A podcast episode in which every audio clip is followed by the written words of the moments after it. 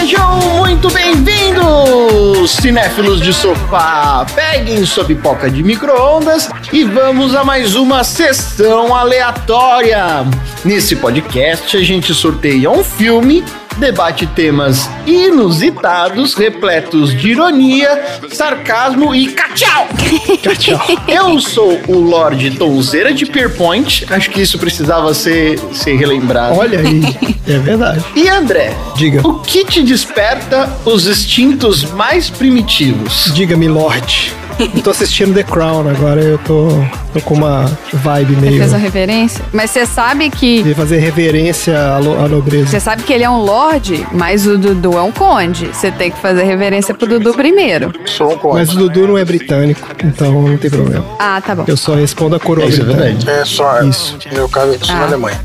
que me desperta instintos primitivos, bilionários acumulando recursos loucamente que eles jamais serão capazes de utilizar. E desperta instintos muito primitivos. Ainda bem que eu não conheço nenhum bilionário, então isso não vai ter repercussão nenhuma, na verdade.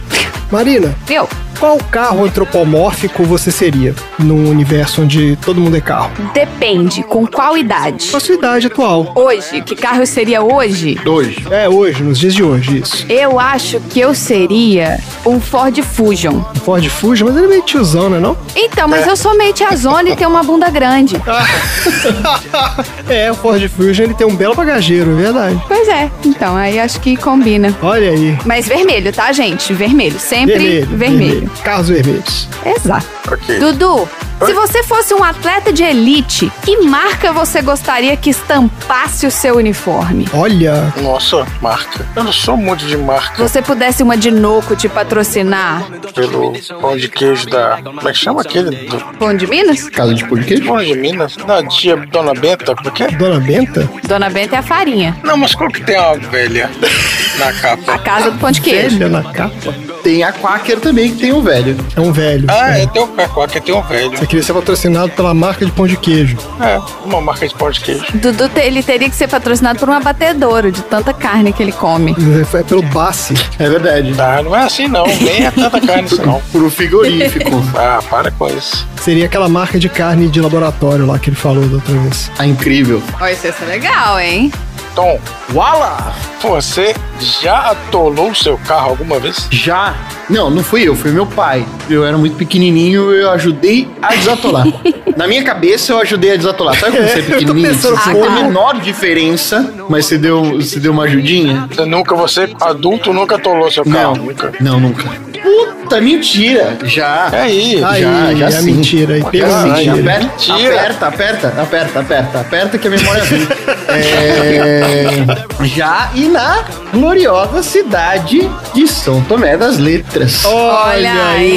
Ah, olha só, hein? Apertou demais até, hein? Muito bom. Então vamos derrapar a pipoca. Don't you come back. Don't you come back. I do not understand you. Don't you come back. Oh, baby, please. Don't you come back no more.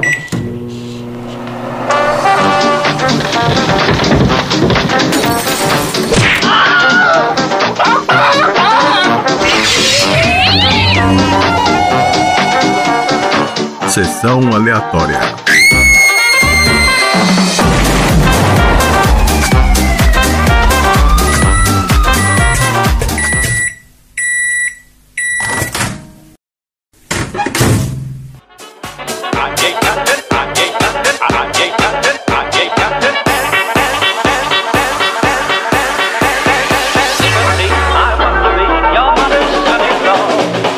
Muito bem, começando mais um episódio do Sessão Aleatória, o podcast mais imprevisível da baixa podosfera. Esse é o podcast preferido dos carros antropomórficos que estão reavaliando seus conceitos e buscando ser carros antropomórficos melhores. Porque aqui no Sessão Aleatória a gente fala sobre vários temas profundos que levam a uma reavaliação né, dos nossos conceitos e valores. Olha só, a gente já falou sobre niilismo e como ele livra o homem das crenças e dogmas e o coloca como responsável por suas próprias escolhas. A gente falou sobre o dilema do prisioneiro, que nem sempre as escolhas né? puramente racionais levam ao melhor resultado. Isso tudo aqui foi no quadro Tonzeira Filosófica.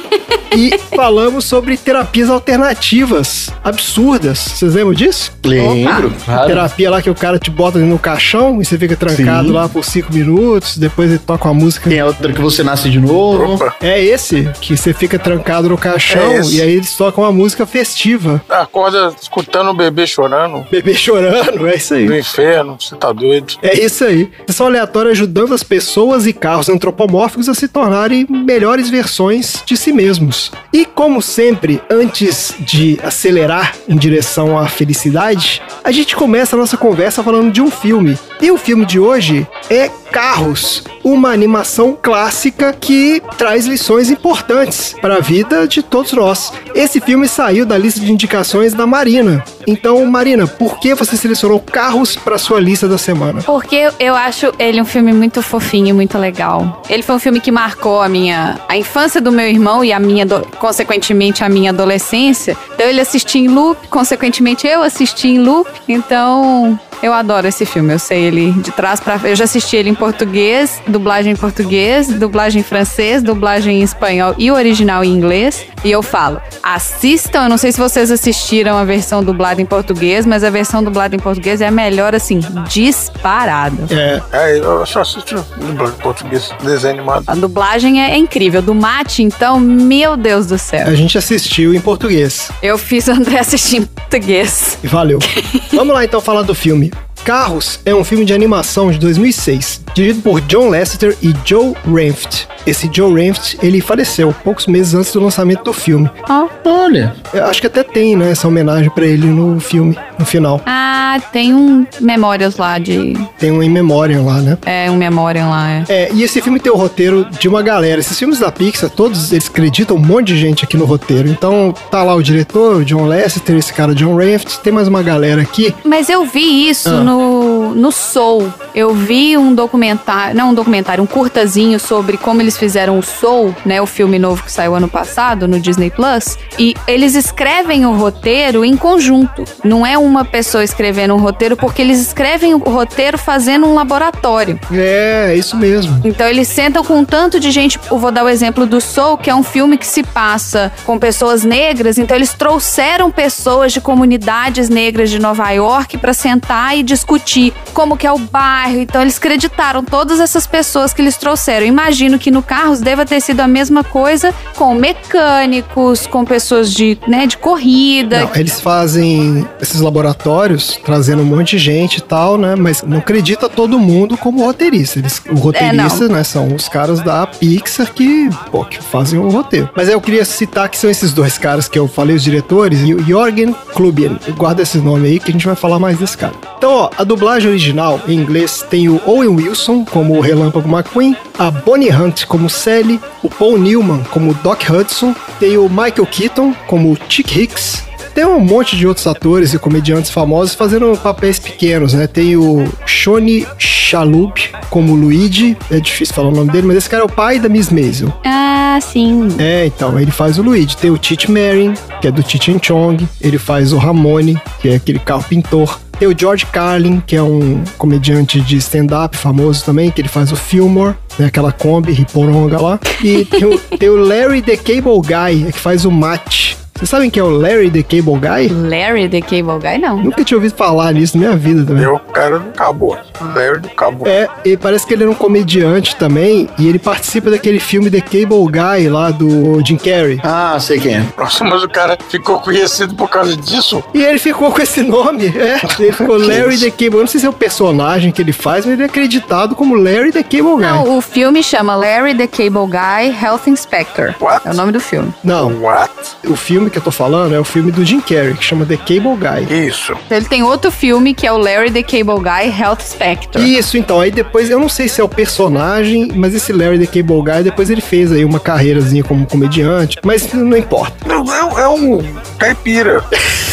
É o cara Sei, um redneck. É um cara, um, ca- mas ele é comediante, é comediante. É um, um cara. É, é um comediante. Mas assim, tem mais várias outras participações especiais, né? Os famosos cameos também nesse filme. Olha só, quem dublou o Rei, que é aquele carro lá que era o campeão, estava se aposentando, é um cara chamado Richard Petty, que ele é o maior ganhador da história da NASCAR. O cara ganhou 200 corridas. Olha só. É, e o apelido dele era o Rei, era o The King. Então botaram ele pra dublar lá o Que personagem. bonitinho. É, tem poucas, poucas falas, né? Bacana. Ele quase não fala, é. É, é só uma participação. E a esposa dele dubla a esposa do The King lá também. Olha que legal. É.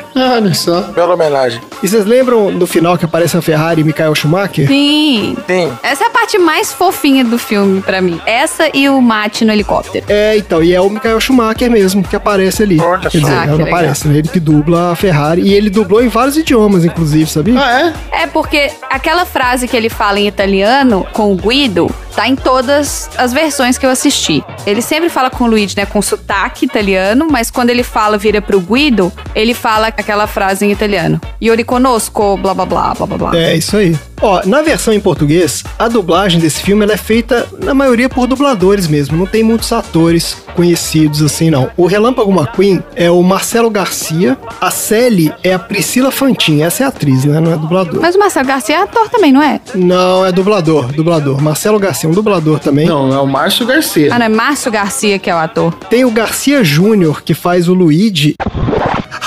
Guido! É a verdadeira Ferrari Michael Schumacher da minha loja! Ferrari de verdade! Esse Garcia Júnior é dublador clássico, é aquele Isso. cara que é o dublador do Schwarzenegger. Conheci aquele homem. Buenas Verde saído de Fort Bragg. Mas o que, é que estavam fazendo aqui? Ele dublou Simba do Rei Me Leão. dê uma boa razão pra eu não lhe arrebentar. Oh, Simba, você deve compreender as pressões de reger um reino. Já não são mais suas. Renuncie, Scar. E o Wally, naquele filme que a gente falou lá com o Chi, Os Cegos, Surdos e Loucos. Lembra dele? Da voz dele? Sim. Peraí, sabe de uma coisa? Eu tô ficando cheio dessa história de sua. Você não consegue ouvir mesmo nada do que eu digo, mesmo se eu gritar no seu ouvido? E o Mário Jorge Andrade, que faz o Mate. Escuta, você acha que um dia dá pra me dar uma carona num desses tá de heliocóporo? Sabe por quê? Eu sempre quis dar uma voltinha num desses tá de heliocóporo. Tá. Também é um dublador clássico. Esse é o dublador do Ed Murphy. Parem o que estão fazendo! Sou Axel Foley, inspetor de construções de Beverly Hills. Parem o que estão fazendo! Eu quero falar com o mestre de obras. Todos parem! Põe o balde no chão, por favor. Eu quero que ponha o balde no chão. Que fez o burro do Shrek.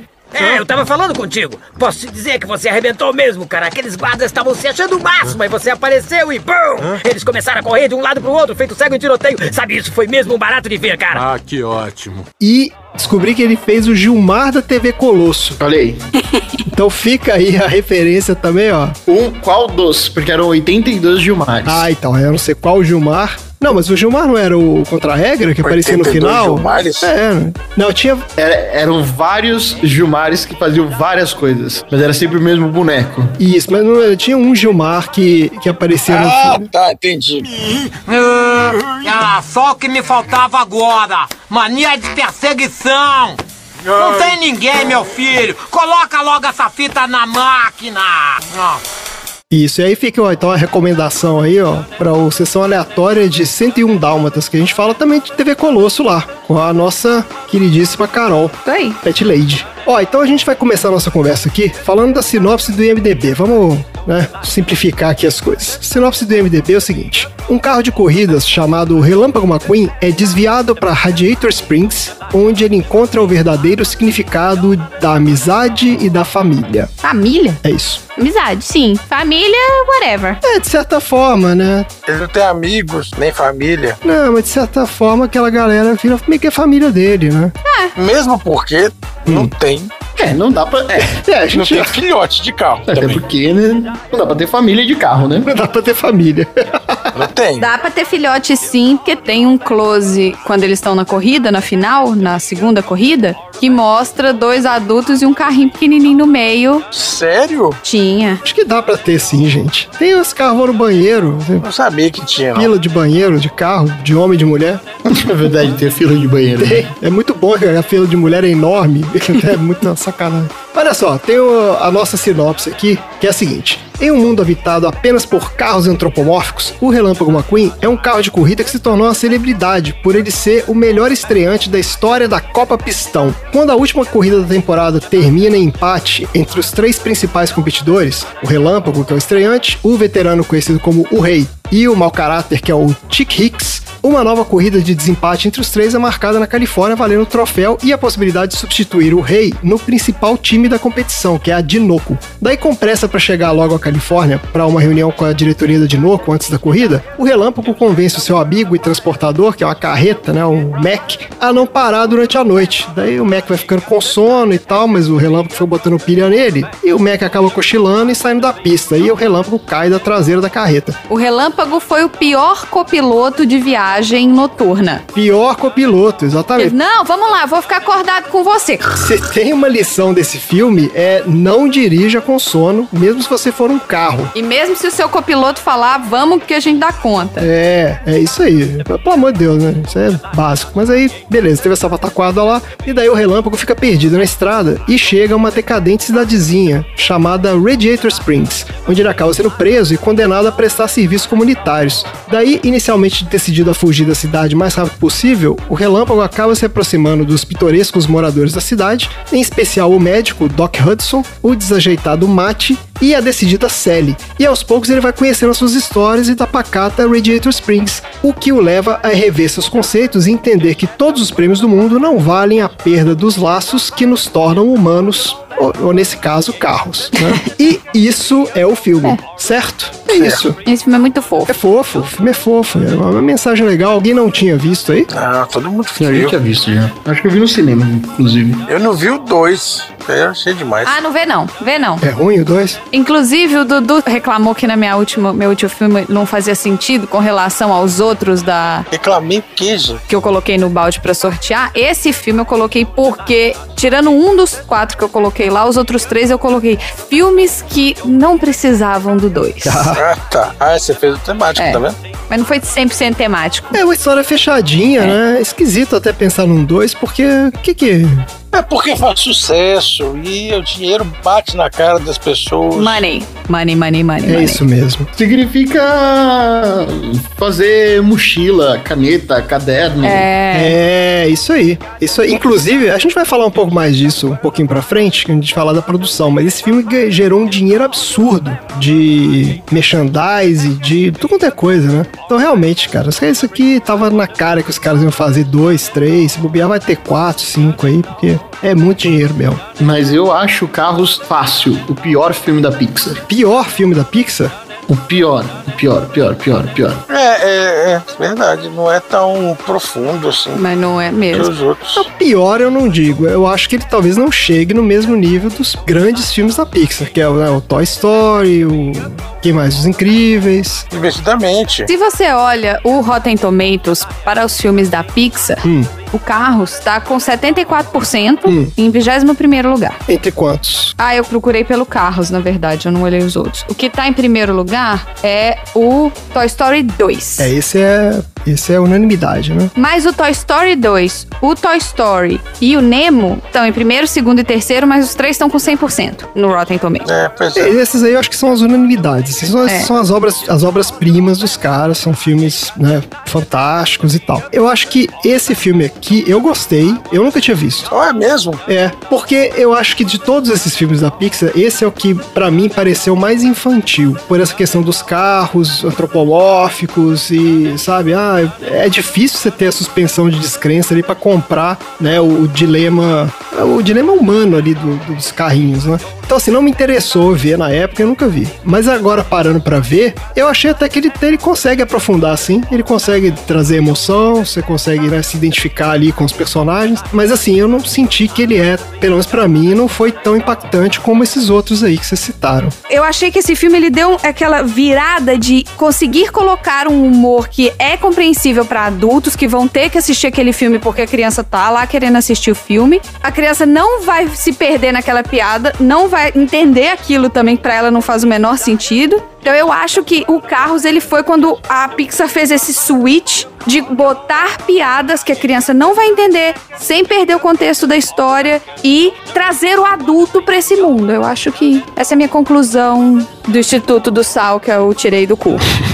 Tá bom. E você, Tom, o que, que você achou que esse é o pior de todos?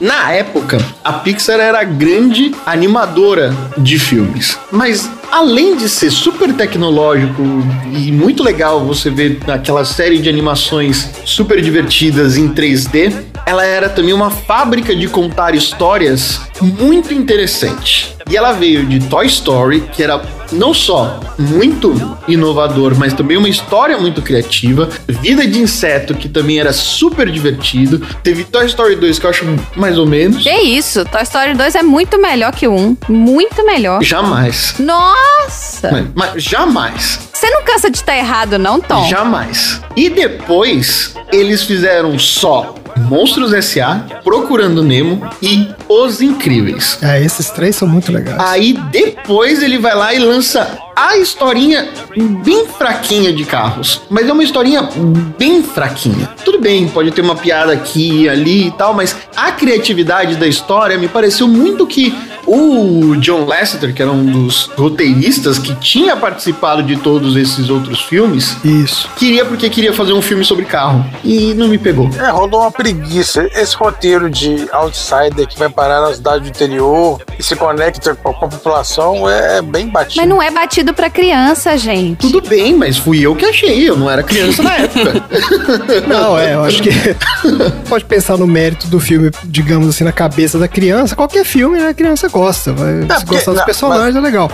Tradicionalmente, É. a Pixar ela consegue conectar crianças e adultos. É. Aí nesse caso ela perdeu os adultos. Não perdeu. É, eu acho que eles conseguem fazer filmes mais profundos, assim. Esse eu realmente não achei tão. né, não aprofunda Gente, tanto. vocês estão pensando que adulto quer coisa profunda o tempo todo. Desculpa, não é. Não, não, não, não, não, não, não, não. É conectar. Eu quero história que me pegue. Mas me pegou, por exemplo, me pegou a riqueza de detalhes. Ah, isso é, mas assim, a riqueza de a detalhe. ola deles acendendo o farolzinho, o cara vendendo um Isso enfeite é. de antena, A parte da criação do mundo é bem legal, é muito bem o bolado. banheiro que o André comentou, As mosquinhas, né? O carrinho mosca na lâmpada, tudo bem, isso é legal. o carrinho que era o Fusquinha, o hotel que era um cone. Tudo bem, tá bom. Mas isso eles já tinham demonstrado no Monstros S.A. É, Nessa criatividade de criar, por exemplo, o We Care Because We Care. É, coisa temática. Isso é impagável. Todos os detalhes gráficos de Procurando Nemo, que é espetacular, e toda a qualidade de processamento de fogo, de gelo, de ar que tinha no- nos incríveis carros, me mostrava pouquíssima novidade. Aí o Tom é um cinéfilo exigente, não é qualquer filme. E pra depois mostrar que carros realmente eram um soluço, depois veio Ratatouille, Melhor filme da Pixar. depois veio Wall-E, o melhor filme da Pixar. Pois é, olha, é muito bom. E depois veio Up e depois veio Toy Story 3. Então, assim, desculpe, carros, mas não deu. Você não é público-alvo. Tá ótimo. Mas é um bom filme. Dia, me adormecido! Ah, Puxa, tava aqui imaginando quando você ia acordar. Lava o que quiser, só não me machuca. Meu nome é Mate. Mate? É, que nem tomate, só que sem o tô.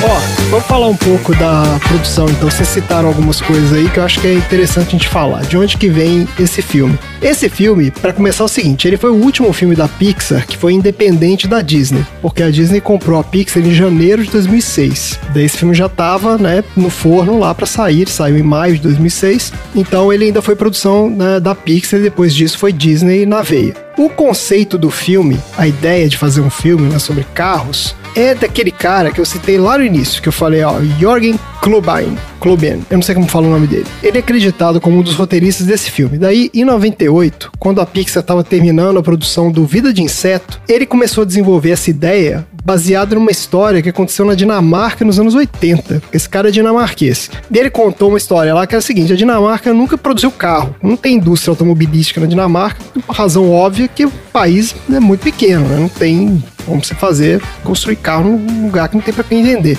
Mas na década de 80, uma empresa dinamarquesa bolou a ideia de um carro elétrico individual, que chamava Mini L. Depois vocês dão uma procurada nesse carro, é um carro minúsculo, de três rodas, bem bizarrinho, esquisito pra caramba, e que foi um fracasso completo. Só que o, esse Jorgen. Só que carro bizarro mesmo. É, então. Só que esse Jorgen, ele achou a ideia genial. Ele falou: pô, o carro elétrico pequenininho é o futuro. Essa galera aqui não tá enxergando a beleza desse negócio. Isso lembrou a ele a história do patinho feio. Então ele pensou na ideia e falou: pô, aí, podia fazer um esquema tipo patinho feio, uma cidadezinha onde todos os habitantes são carros, a gasolina. Daí chega um carrinho elétrico de três rodas e começa a sofrer bullying, mas ele eventualmente acaba ganhando a simpatia de todo mundo e tal. E aí ele escreveu um roteirinho chamado The Yellow Car e começou a bolar os personagens e tal. Daí alguns personagens do filme, inclusive, eram dessa época aí. Por exemplo, aquela Kombi lá, o Jeep militar, tudo são criações desse cara quando ele tava bolando esse conceito desse filme do carrinho. Só que quando ele levou a ideia pro John Lasseter, que né, é o diretor do filme e é um dos chefões lá, era um dos chefões lá da Pixar. O cara gostou do conceito, mas não gostou da história que ele achava que uma história nesse estilo, meio conto de fadas, não sustentava um filme inteiro. Porque não tinha conflito, então tipo, era um cenário muito bucólico, era uma coisa muito simples, ele achou uma ideia muito. que não tá para fazer um longa desse jeito. Aí, ó, aí, ó, aí, ó. Olha eu e ele andando junto. É, então, é um carrinho que chega na cidadezinha, sofre bullying, Aí, tá ó. meio raso demais. Ele queria uns personagens mais interessantes lá. Daí, eles né, abandonaram essa ideia e foram fazer o Toy Story 2. Esse filme ficou meio que no forno ali, tipo, depois eles iam voltar lá. Daí, o John Lester conta que ele resolveu esse roteiro desse filme aqui quando ele alugou um motorhome com a família dele, foi fazer um road trip já em 2001, já bem depois. Né, que nessa viagem ele se aproximou muito da família, isso teve um impacto muito grande nele e tal. E ele resolveu que aí o tema do filme poderia ser esse, né? Tipo, a descoberta de que, na verdade, não importa o resultado, o que importa é a jornada. Então, o, o personagem principal seria um carro de corrida que só quer ser o mais rápido, ele quer ganhar um campeonato, mas aí durante o filme ele vai perceber o valor da amizade, da família, tá, tá, tá. A ideia é meio que assim, você conquistar as coisas na vida só tem sentido se você tiver pessoas pra celebrar com você. Né? E é sobre isso que é o filme. Daí ele voltou pro trabalho depois dessa viagem e contratou um historiador, um cara chamado Michael Wallace. Isso aqui é exatamente o que a Marina falou lá no início, o negócio do laboratório que os caras da Pixar sempre fazem pros filmes dele. Esse sujeito é especialista na Rota 66, Ah, que legal. que é a rodovia que cruza os Estados Unidos de costa a costa, né? De costa, Sim. a costa leste à costa oeste. É famosa. Isso. Então ele pegou esse cara e mais 11 animadores da Pixar e fizeram duas road trips nessa estrada, como pesquisa pro filme. E o cara ia explicando pra eles, né, as cidades que eles iam passando, como é que foi o impacto da criação da rodovia, não sei o quê. E eles sacaram esse lance também de que, pô, as cidades pequenas que ficavam no caminho, né, entraram em decadência. Isso e conta no filme esse negócio. né? Pô, a rodovia começou a passar lá e ninguém parava nas cidades mais. Então eles começaram a entender melhor esse impacto também e botaram isso aí no filme. Daí tem um detalhe, aquele cara que eu falei lá, o cara o dinamarquês lá, o Jorgen, como é que é? O Jorgen, ele foi mandado embora antes da estreia desse filme aqui. E aí ele fala que o John Lasseter sacaneou com ele, que roubou a ideia dele, que ele omite a participação dele na criação do filme. Então ele rolou essa treta aí, né? Ah, que isso. É, e curiosamente nas entrevistas do John Lasseter, que eu achei que ele realmente não menciona esse cara, não. Tipo, ele conta a história da viagem da família e tal, e acho que teve alguma treta aí mesmo. Meio esquisita essa história. Mas o filme foi sucesso de público, então teve um orçamento de 120 milhões e rendeu 460 milhões no cinema e fez um sucesso absurdo no home video. Eu não sabia disso. O DVD dele vendeu 5 milhões de cópias em dois dias. Nos dois primeiros Nossa. dias do lançamento. É. Que isso? Olha só. Eles faturaram mais de 250 milhões de dólares só no mercado de home video. Porque o pai queria passar o filme pra criança ficar quieta. Porque não tinha Disney Plus, exato. Passar o filme pra menina ficar quieta assistindo.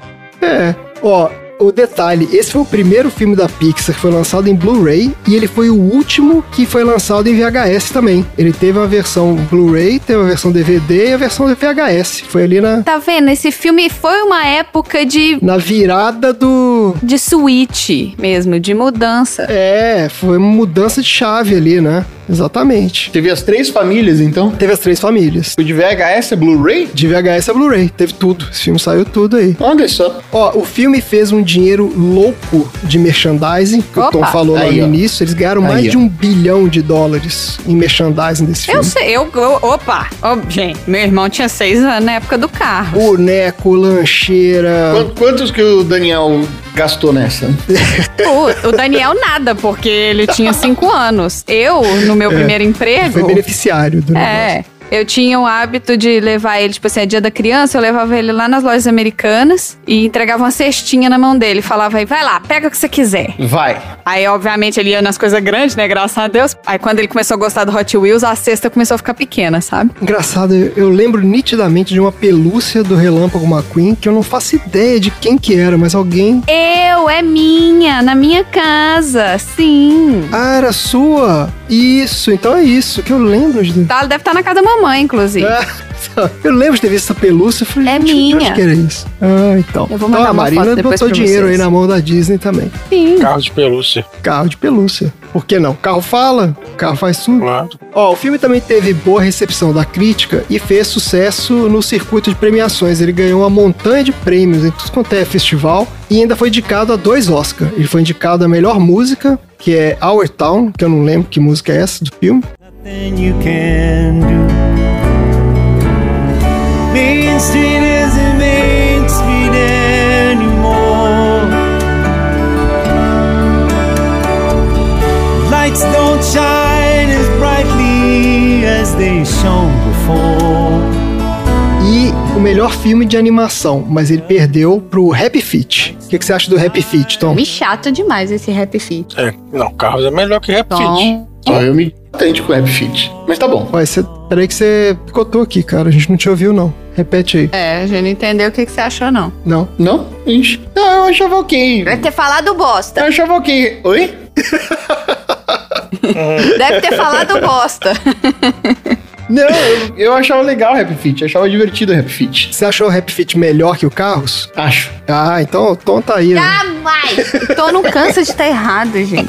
Tá bom. Ó, e com o sucesso que esse filme fez, né? Como a gente falou, ele deu origem à franquia. Então essa franquia já teve duas continuações. Então teve Carros 2 em 2011, Não, gente, não assistam. Apenas não. teve Carros 3 em 2017, olha aí. Duas séries de animação pra TV, quatro curtas Milhões de curtas. e dois spin-offs, que é Aviões e Aviões 2, Heróis do Fogo ao Resgate. Aviões? É. Não assistam também, não, gente. A Tá, Marina. Ah, é demais. Assim, nada do que veio é bom, né? Eu achei um monte de fotos de Kombi maluca. Por que essas Kombi que você tá postando essas fotos Não aqui? sei, vocês mandaram. Eu tava pesquisando o El Mini, Mini El lá e Não. essas Kombis Meu Deus do malucas. céu. Não, o Miniel, ele é um carro de três rodas. Você achou a fotinha dele? Não, eu sei, eu achei o Mini El, Ah, você achou, né? mas eu achei essas Kombis malucas também. Tá bom. Ai, meu Deus. Meu Deus, gente. Ó, no total, a franquia que vocês estão zoando aí, desses filmes todos, rendeu mais de 1,8 bilhões de dólares, sendo a 11 franquia de animação mais rentável da história do cinema. Nossa. Eita, É isso. Você sabe qual é a franquia que mais fez dinheiro na história do cinema de animação? Rei Leão. Eu vou falar aqui porque é é muito interessante essa lista. Rei Leão ou Aladdin? Não, Rei Leão é o sexto, Tom. Nossa. Rei Leão é o sexto. Ah, não. ó, vai lá então. Que injustiça. Qual que é? É, franquia aqui, né? Então são os que tem mais de um filme. Então Ah, Ah, acho que o Ala- Aladdin não entra. franquia. Então, Toy Story. Ó, Toy Story é o quarto, pra você ter uma ideia. Mas isso é animação? Animação. No Toy Story é o quarto? Toy Story é o quarto? Tô falando, a lista das principais franquias de animação de todos os tempos. Ó, Ah, de todos os tempos, não necessariamente da Pixar. vou ler de trás pra frente É. Nossa, eu não conheço outra franquia. de, de É. todos os tempos. Eu vou ler de trás Do pra mundo. do mundo, do mundo. Eu vou ler de trás pra frente fazer aquele clima, né, daquele suspense. Tá bom. Ó, Carros é o décimo primeiro. Depois vem Kung Fu Panda é o décimo. Teve três filmes. Bom, Fui bem bom. papando, É certo. porque Kung Fu Panda ele chegou a ter até desenho animado, né? Teve, teve é, desenho animado de série, né, de TV. Isso. É. Teve, teve também. Os Incríveis é o nono. Os incríveis é incrível. Certo. Procurando Nemo, o oitavo. Madagascar é o sétimo, tem quatro filmes. Depois vem o Rei Leão, em sexto. Frozen, em quinto. Frozen tá em quinto? Frozen tá em quinto. São dois filmes e renderam Nossa, mas eu não tenho dúvida também. É, Frozen fez um puta sucesso. 2,7 bilhões de dólares. Que isso? É, Frozen. Porque Frozen, é, se bem que Frozen tava na época do streaming barra internet, então Você tá achando pouco? eu tô achando muito pouco. Não é muito. Pelo apelo que foi, tá em quinto lugar? Mas é um filme só. É, então. Não. Não, Frozen, por ser dois filmes, o outro é recente, é. Não, então, agora tem dois. Agora tem. Mas é agora que tem dois. Tem, tem dois anos que tem dois. Mas assim, é filme, é parque. É, é, não, é mas só. aqui eles estão contando. Aqui é a bilheteria, é a soma é só da a bilheteria. Não, eu tô falando da Tá. bilheteria de filme. Então, assim, um filme só, levando em consideração que o Frozen 2 saiu tem um ano, dois anos, no máximo. É. É um pouquinho mais, né? É o filme 1 um carregando nas costas isso aí. Exatamente. É muita coisa. É muita coisa pro Frodo. Eu assisti o dois com a Alice e a frase que eu lembro que ela gritou no meio do filme foi: Acorda, tia Nina! Ah, excelente. Ó, Tom, só pra você ter uma ideia aqui, ó. O Frozen, ele rendeu 2,7 bilhões em bilheteria, sendo que 1,4 é o Frozen 2 e 1,3 é o Frozen 1. Então, o 2 rendeu mais que um. Como é que é? O 2? O 2 rendeu mais do que o primeiro, é isso que eu tô falando. Ah, não. Aí já Gente, É. Não, peraí, mas aí é por causa do dólar também, né? Não, porque é em dólar, porra.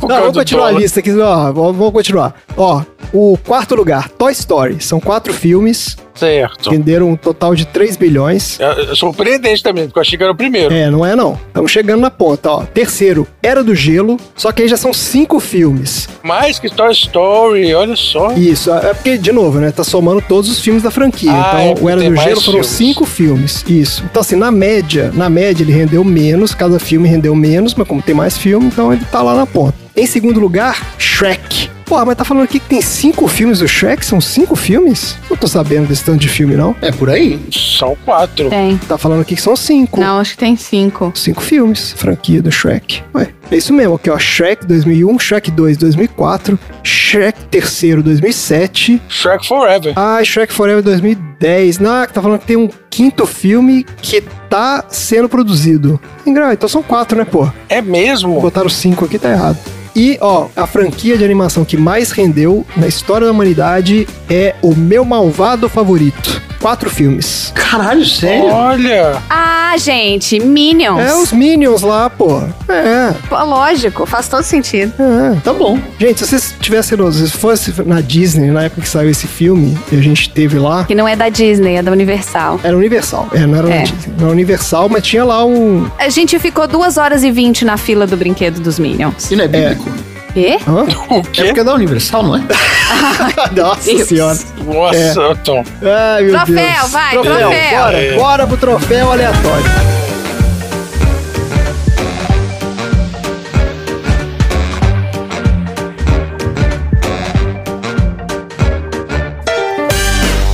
Troféu aleatório.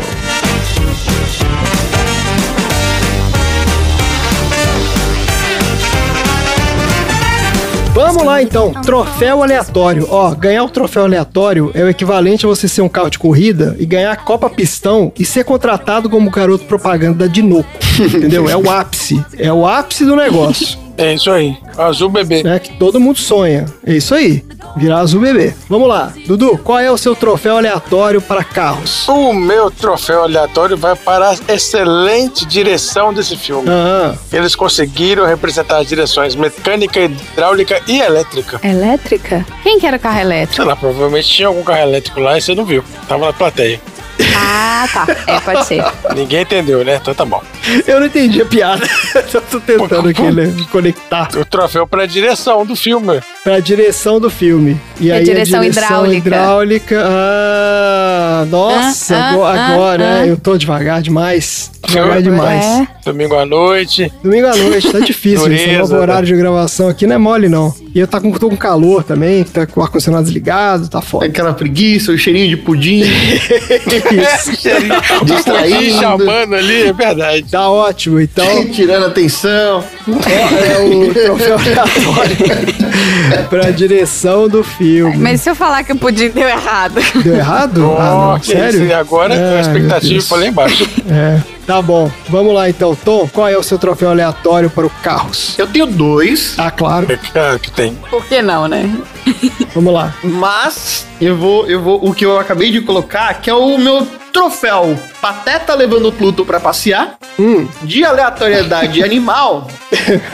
que vão pros tratores que se comportam como bois e que precisam ser pastoreados. Aquilo é muito bom. Porque qual que é a história, né? O Pateta é um cachorro. É. Mas o Pluto também é o cachorro. E por que, que eles não são iguais? É, O que diferencia um do outro, né? E aí tem os tratores. E por que, que os tratores são irracionais e os outros carros têm até língua? Mas os tratores são outra espécie. Olha o Dudu trazendo o reino animal. É outra espécie.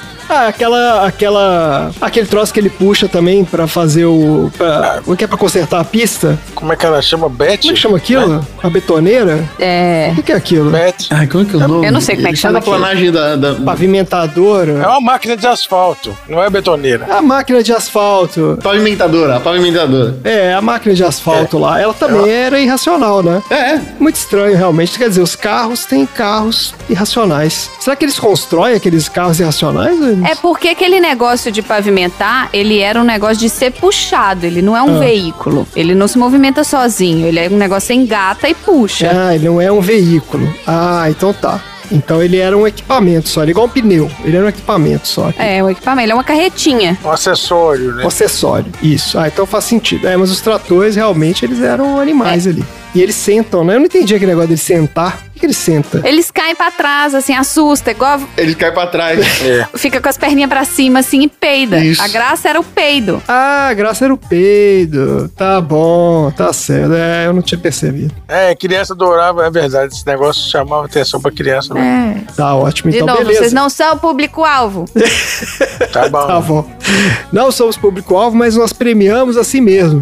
Mas, o pior é que aparentemente a Marina né, era. Lógico que eu A era. Marina era.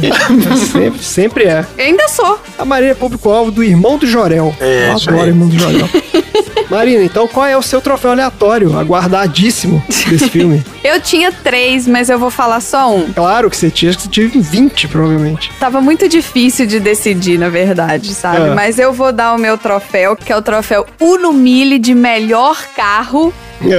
Vai pro Guido, porque ele é pau pra toda a obra, ele mostra a potência quando precisa mostrar potência, ele é pequenininho, cabe nos- nas vagas pequenininha. E ele fez um pit stop super rápido, deixou os bigodinhos dos outros carrinhos de pit stop cair. É bem engraçado. Então eu vou dar o meu troféu pro Guido. Ah, o Guido é o que? Faz o pit stop? É, o Guido é o, ver- o azulzinho que troca o pneu. É aquele, O azulzinho que troca o pneu? É azulzinho. Isso. Isso. O outro é o Luigi. aquele guindastezinho, né? Aquela máquina de Isso.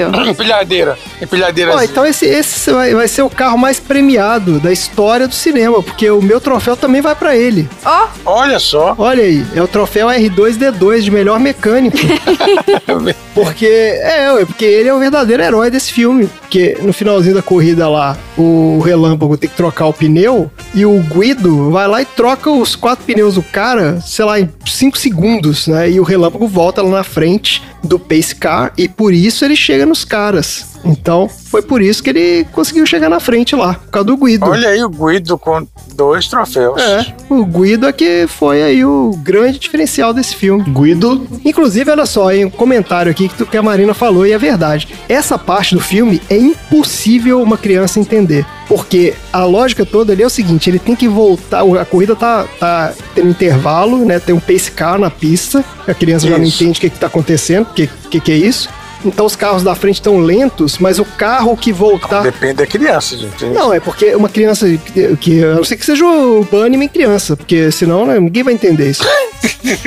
Porque a regra da corrida, beijo, Bunnyman. que não explica isso no filme, entendeu? Isso é uma regra de corrida. Quando o pace car tá na pista, o carro, se você volta do pit stop na frente, você tem o direito de dar a volta e ficar, né, colar nos outros que estavam atrás lá. Isso. Você não perde a volta. Você não perde a volta. E era só por isso que ele conseguiu. E os caras não, não explicam isso no filme. Então é aquele lance, tipo, é uma parte do importante do roteiro que a criança é impossível entender esse negócio. Mas tá aí, o que vale é o Guido e sua técnica fantástica de trocar pneus. Beleza? Calma, calma, calma, que é importante a gente colocar aqui no score, levando aqui no ranking.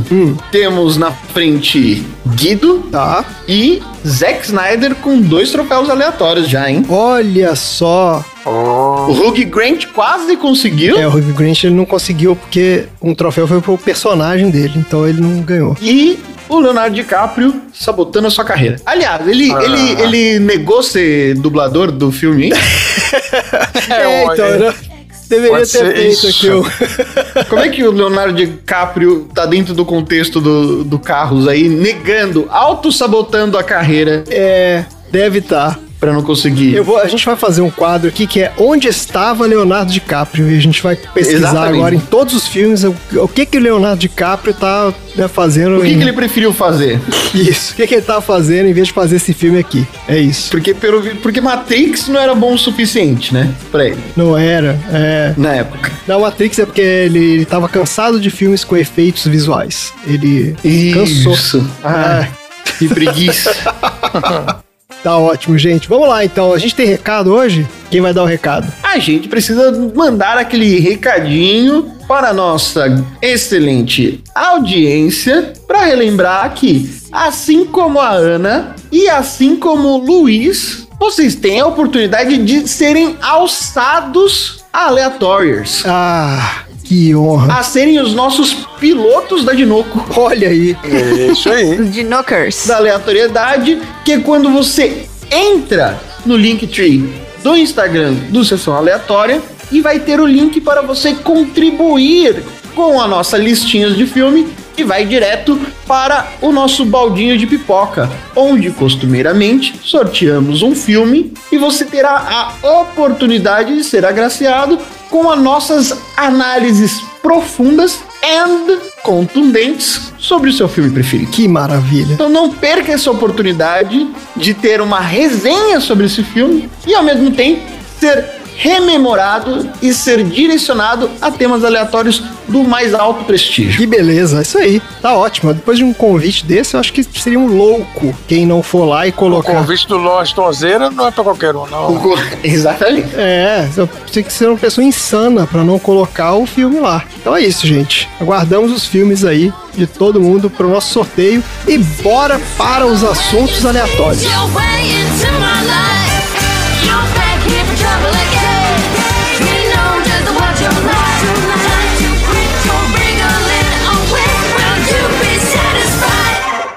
Dia, me adormeci! Ah, Puxa, tava aqui imaginando quando você ia acordar. por que quiser? Só não me machuca. Meu nome é Mate. Mate? É, que nem tomate, só que sem um tô.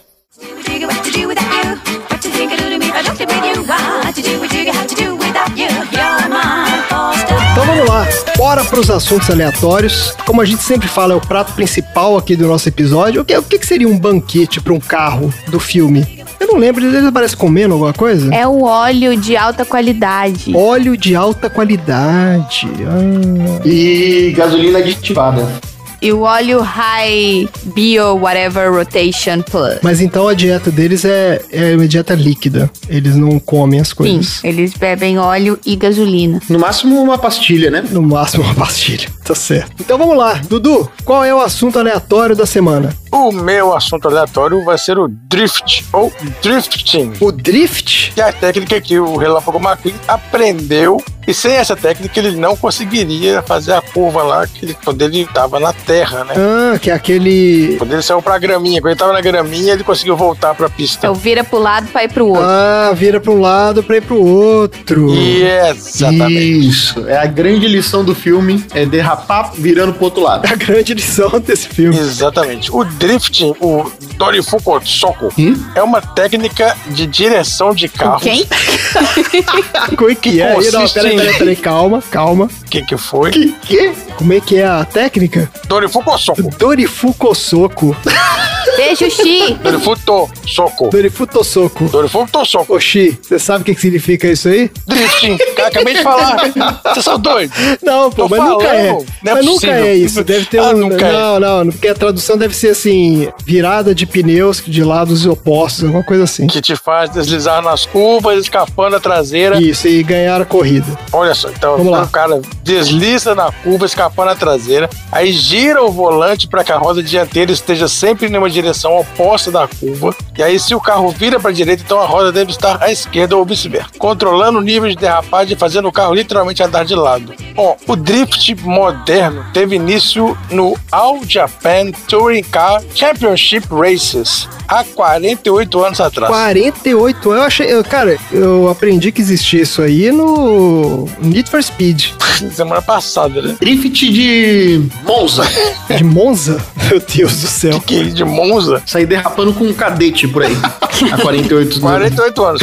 Eu só fazia isso no videogame. O lendário piloto Konemitsu Takahashi foi o criador da técnica em 1970. Ah, não é possível. Seu japonês que inventou o drift? Foi, ué. Ele ficou famoso batendo o seu apex, que é o ponto onde o carro está mais perto da curva, em alta velocidade e derrapando na curva, saindo da curva com mais velocidade que o normal. Aí depois dessa façanha, ele ganhou uma legião de fãs que deram início ao drift japonês. Caramba. Desafio em Tóquio. Desafio em Tóquio, esse é o. Vamos falar sobre isso, ó, calma aí. Calma, calma, calma. Ah, então vai, vamos lá, vamos falar. Muita calma. Vamos falar, calma. Vocês estão muito Ansiosos, são muito ansiosos. agitados para um domingo à noite. É um assunto muito empolgante. um corredor de rua chamado Keiichi Tsuchiya ficou particularmente interessado no drift de Takahashi. Não, não, peraí, peraí, peraí, calma. Antes de você continuar essa frase, já tem o corredor de rua? O que, que é isso? um Corredor de A rua. profissão do cara é corredor de rua? É tipo Street Fighter? É, o cara- a profissão dele é corredor de rua. O cara é um Street Racer? É, é, tá aqui, tá aqui, ó. Você vai contestar o corredor de rua? Não, porque corredor de rua, mas assim, existe um campeonato que chama corrida de rua ou isso significa um cara que é um troço meio underground mesmo? O que, que é isso? Não sei. Olha só, calma. Ele começou a praticar suas técnicas nas montanhas do Japão e rapidamente ganhou reputação. Então acho que é, é conhecido esse negócio, é famoso lá. Caramba, que história. Correr na rua. Tudo que começa. As montanhas do Japão é um grande laboratório. A gente já falou aqui sobre o Aikido, que começou nas montanhas do Japão. Em algum momento eles eram grandes amigos. Ah. Tanto o japonês que derrapava, quanto o moço do Aikido. Os dois eles eram grandes amigos. É, ó, aqui, ó. Em 87, uma revista popular de tanning de carros faz aquelas. Como é que é? Pump My, my Race, né? Eles ficam fazendo é, modificação nos veículos, Eles ficam fazendo melhorias. melhoria e tal. É isso. Eles produziram vídeos sobre as habilidades do Tsuchiya, e aí esse vídeo, conhecido como Plus Pai, se tornou um hit e inspirou milhares de corredores profissionais de drift que correm nos circuitos atualmente. Mas olha só, eu descobri aqui que corredor de rua é. É uma profissão. Não, é, o cara é corredor de racha mesmo. Ah, e pois é, ué. Mas aí o cara conseguiu, olha só, ele transformou isso num torneio. Caramba, Em 88 foi o primeiro torneio especializado em drift no Japão. olha só. E as técnicas do drift? Tem várias. Ah, vamos lá então. Drifting é levar o seu carro além dos limites. Depende da técnica de direção para fazer o carro deslizar de lado e manter isso. Você tem que equilibrar a velocidade e o ângulo do drift unindo os movimentos. E para ser o melhor, você tem que fazer isso em alta velocidade. Nossa senhora. Então vamos lá. Que absurdo. Aprenda a unir velocidade, ângulo, inércia e crie um traçado imaginário. Eita. Existem dois passos para serem seguidos. Então presta atenção. Aí, ó, quem quiser fazer um drift. Vamos lá, vamos prestar atenção aí. Ah, O primeiro passo é iniciar o drift. Isso significa deixar o carro de lado. E tem muitas maneiras de fazer Ah. isso. O primeiro é saindo, saindo do carro. Deixa o carro de lado, começa a usar uma moto, um transporte público. Primeiro é você conseguir deixar o carro de lado e depois é você controlar o carro sem capotar. Para fazer um drift básico, você tem que entender como se fazer uma curva. que é virando o volante do carro. Isso, a- não, mas na curva, a traseira do carro gira na direção da curva. né? E tem muitas maneiras de fazer isso acontecer. Carro de tração traseira, você pode usar a aceleração para regular o ângulo do drift. Forçar a curva com o carro é uma grande parte do drift. Mas se você não conseguir controlar o carro, você vai bater. Ah, sim, eu imaginei.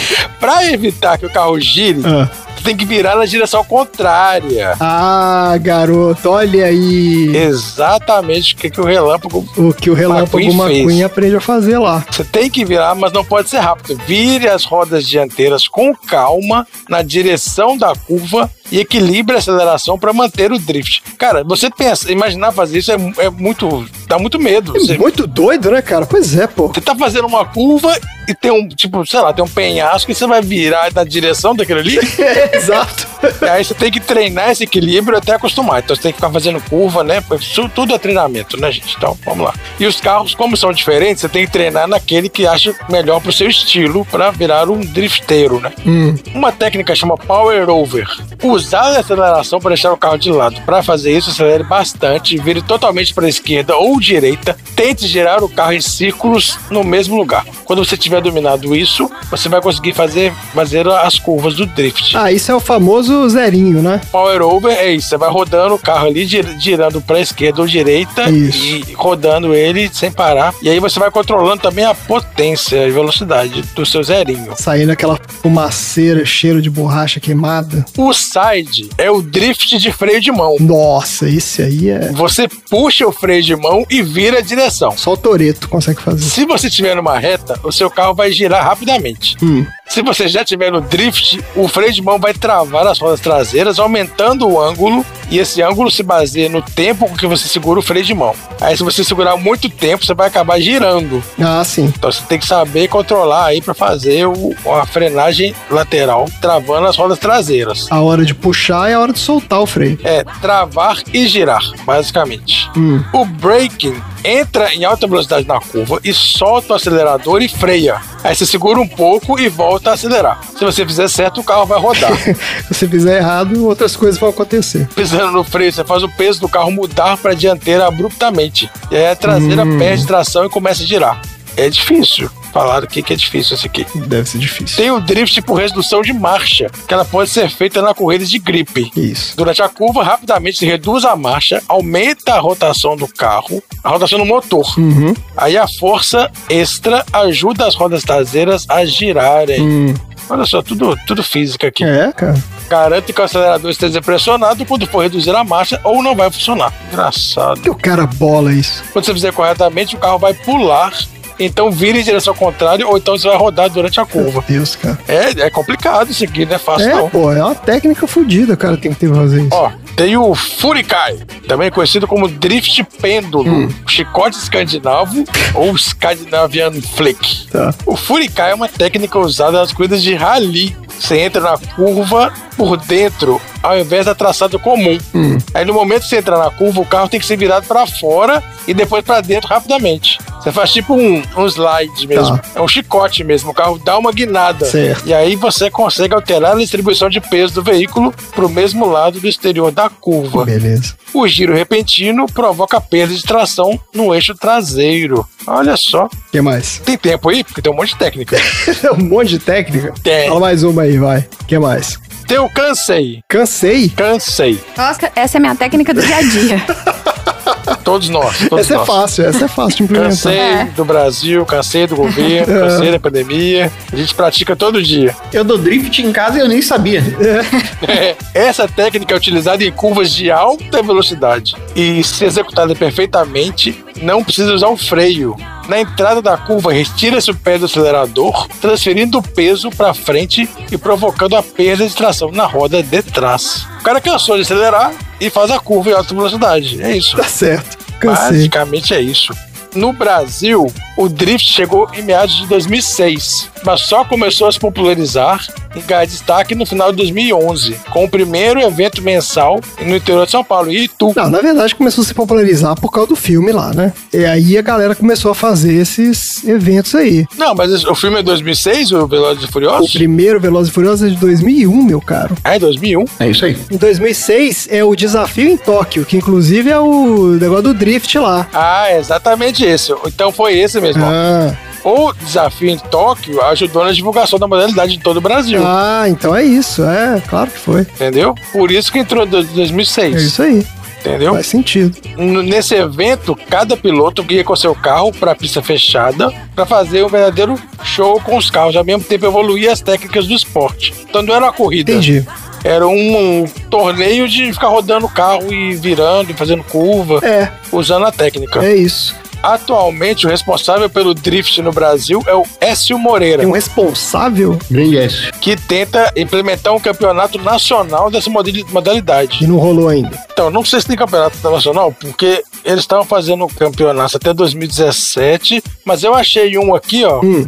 O Ultimate Drift Brasil em 2021, primeira etapa aconteceu nos dias 1 e 2 do 5, esse mês, no início do mês. Pô, mas no meio da pandemia, o cara tá fazendo. Ah, mas o cara tá dentro do carro dele, velho. Ah, dentro do carro tudo bem, né? É. é porra. É só não pode sair do carro. É, só não pode todo mundo dentro do carro. Você vai lá, faz o drift, Hum, vai embora. Tá certo, faz o drift, vai embora. Sem contato com ninguém. É. Exatamente, é super seguro. Seguiram todos os protocolos, né? Exatamente. Tá certo. Vai lá, dá sua derrapadinha, volta pra casa, tranquilo. É isso. Maravilha, que história. Essa etapa foi em Piracicaba. Tá ótimo. Então o Tom que tá aí perto, se quiser ver o próximo etapa do Drift, Eu gosto de drift, Tom? Na verdade, aqui na. Aqui não, né? Na Zona Leste. Foi um grande berço do drift e do racha. Ah, ó, tinha grandes autódromos. O primeiro deles foi a Avenida Gamelinha, que era ali uma pista pronta para o racha, que eram só duas pistas. Aí depois disso que descobriram que tinha muitos rachas, eles colocaram um monte de lombada e a- agora é insuportável até para qualquer pessoa que tem um carro de andar naquela avenida. os caras pelaram tanto, né? E o racha foi transportado para a Avenida Jaco Pêssego, grande avenida, com uma pista fantástica para você poder ali apostar suas corridas para você ganhar o seu dinheirinho Na madrugada. seu dinheirinho. na madrugada. é, na madrugada, na, na- na moita. Você pode sair ali direto da Marginal Tietê e parar em São Mateus num racha só. Olha aí, que beleza. Ei, que exemplo. Que exemplo, não? E aí, se vier a viatura da polícia, você pode dar um drift ou outro. É, faz igual no Need for Speed. Você pode fugir da polícia fazendo drift. Aí, se você passar por dentro de, uma- de um outdoor, você ainda ganha bônus. Você ganha ponto. Exatamente. É. A gente também não pode se esquecer também de um outro veículo que popularizou bastante o drift, que foi o Mario Kart. Também, Mario Kart rola drift também. Mario Kart. É verdade. É verdade. Mas, Dudu, tá falando aqui que no Brasil é difícil fazer drift porque a maioria dos carros tem tração dianteira e o drift tem que fazer com tração traseira. Fala aí quais carros que o pessoal usa pra fazer esses drifts. Excelente pergunta. Ah, olha aí. Então, olha só. Hum. Os carros utilizados são consideravelmente leves. Hum. E os mais usados são o Nissan Silvia, Silvia. o Toyota AE86, o Mazda RX-7 e o Nissan Cefiro. Todos com versão traseira. Aí, então no Brasil é difícil fazer drift, hein? Isso. Fazer com o Gol Mil lá, Tem mais um monte de carro aqui. Deixa eu ver no Brasil. não tem no Brasil. Nos Estados Unidos, eles usam o Nissan 240 SX, Corolla GTS. Os carros americanos são o Dodge Viper, o Dodge Challenger, o Ford Mustang, Olha, o Chevrolet Chevette. Chevette. Olha Olha, aí, Chevette já, já teve na minha casa. É, vou subestimando. só. Aqui, ó, não basta somente que sejam carros com tração traseira. A distribuição de peso e, portanto, a posição do motor faz o carro ser muito difícil de virar um drift. Esses carros com motor central, como o Lotus Elise ou com motor traseiro, como o Porsche 911, não são recomendados. Ah, não posso fazer com o meu Porsche então? Não, seu Porsche não vai dar pra fazer drift. Ah, que desagradável. Ó, tô vendo uma foto aqui do Nissan Silvia e é um carrinho. É muito bonitinho. Ele parece um Corsel 2. Tem uns carros 4x4 também que, que tem o drift em ângulos diferentes. Ah, O Subaru Impreza, o Mitsubishi Lancer Evolution. esses carros aí eu já vi no Brasil. É tudo, é, obviamente que é tudo importado, mas esses aí eu já vi.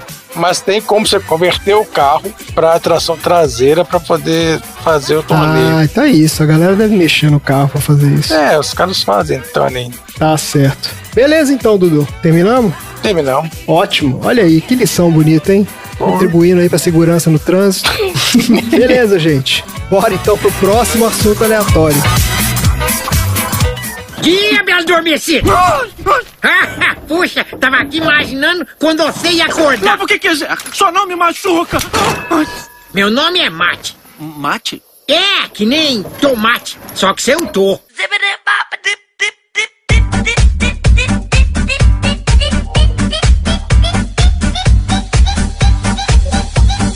Marina, qual é o assunto aleatório da semana? O meu assunto aleatório da semana, inspirada em como o Relâmpago McQueen queria, porque queria ser patrocinado pela Dinoco, mas ele achou que somente o primeiro lugar, somente o vencedor seria o atleta patrocinado. Eu queria falar hoje sobre alguns atletas de elite, campeões, mas que perderam seus patrocínios porque fizeram merda. Ah, Que lista boa, que lista boa, que lista boa, que lista boa. Essa vai no ventilador, hein? Essa vai ser boa. É pra jogar o domingo lá em cima, lá no alto.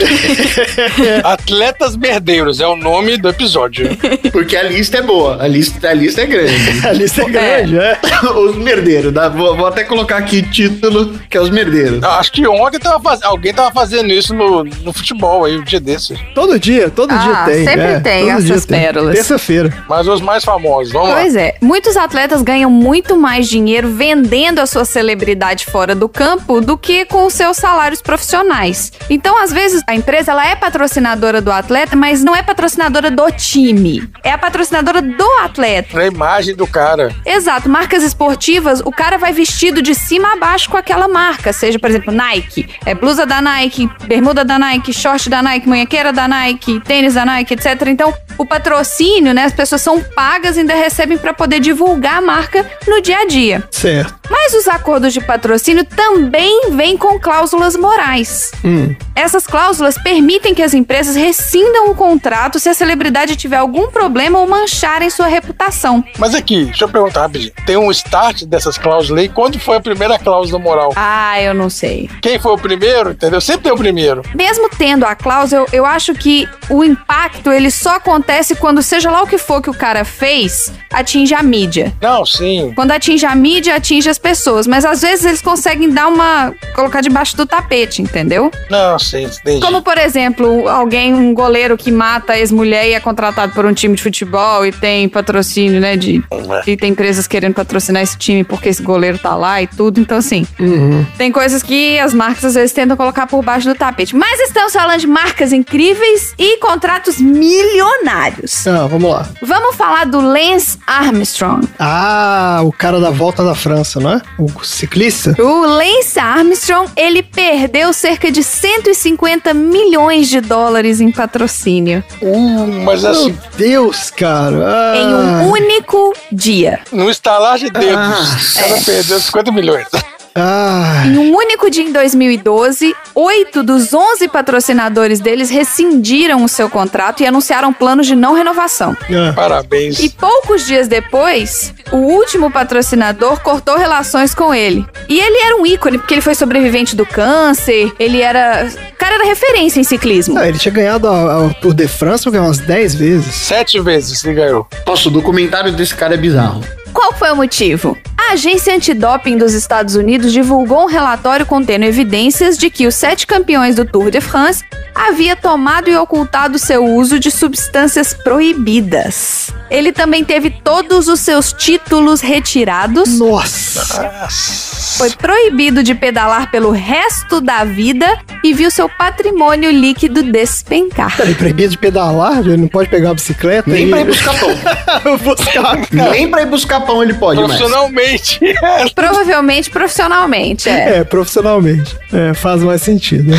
Ah, Mas olha só, o doping desse cara era um doping ultra moderno o negócio, não é aquele. Absurdo, né? Era um- uma indústria. Era uma indústria, era uma parada muito bem feita. Muito bem feito, exatamente. Por isso que ele ganhou esse tanto, ele ficou anos, né? É. E por isso que ele perdeu os títulos que ele tinha ganho. Porque assim, não era um esquema que ele tomava um remedinho, não. O negócio envolvia fazer transfusão de sangue num certo horário pra oxigenar o sangue do cara. Caralho, que absurdo, velho. Por isso que perdeu esse tanto de coisa. Pois é. Olha só. Rolou FBI no negócio do, do cara. Opa, o trem foi feio. Os patrocínios que ele perdeu, o do Lance Armstrong, inicialmente foram a Trek, a Easton Bell Sports, a 24 Hour Fitness, Nike, Anheuser Busch, Radio Check, a Oakley, a Rony Stinger e o FRS. Essa foi a primeira talagada de patrocínios que ele perdeu. E olha só como é que é interessante, porque a gente não. Esses caras não tem muito alcance no Brasil, né? Lance Armstrong. Mas Uhum. você vê pela quantidade de patrocínio que esse cara tinha, o cara era uma mega celebridade do esporte, que a gente nunca ouviu falar.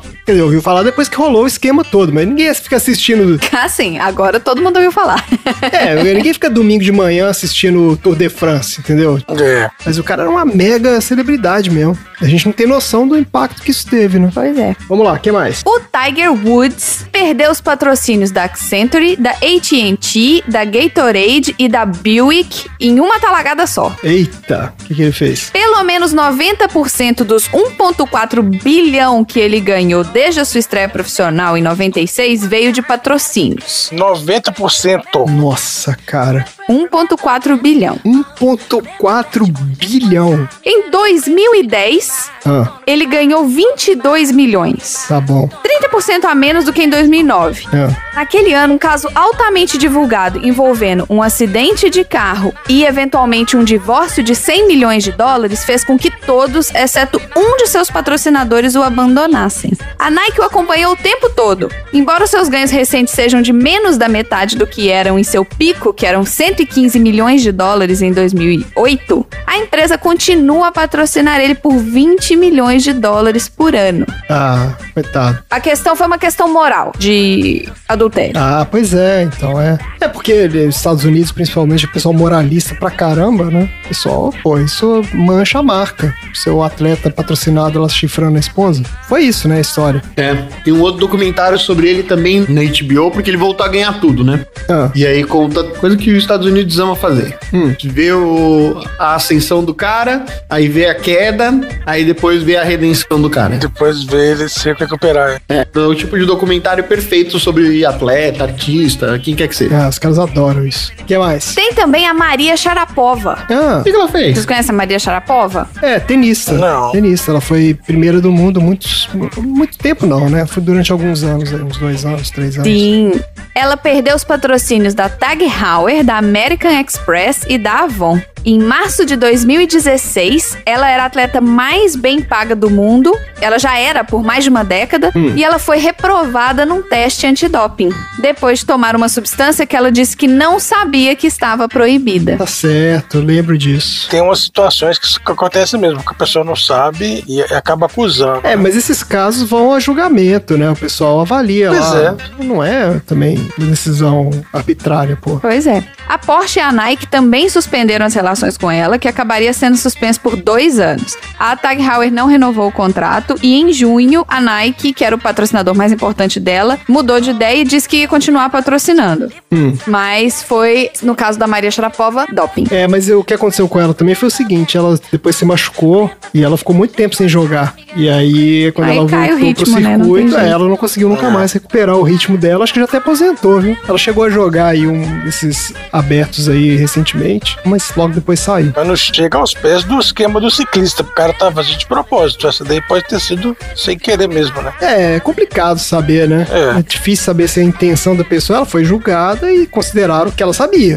Né? É, foi então, culpado, É. sei né? lá, cara. Meio complicado. O que mais? Tem também o Michael Vick. Esse eu não conheço. O Michael Vick, ele é um ex-jogador de futebol americano que era o quarterback da NFL Hum. e jogou pelo Atlanta Falcons durante seis temporadas. Tá. Ele perdeu os patrocínios da Nike, da Reebok, da AirTrain Airways, da Rawlings, da Don Russ e da Upper Deck. Não se sabe a quantidade de dinheiro perdida com o cancelamento desses patrocínios. Certamente não foi pouco, né? Por quê? Em 2007, o quarterback da NFL foi indiciado por dirigir uma arena ilegal de briga de cães. Eita! Filho da Ah, nossa senhora, cara.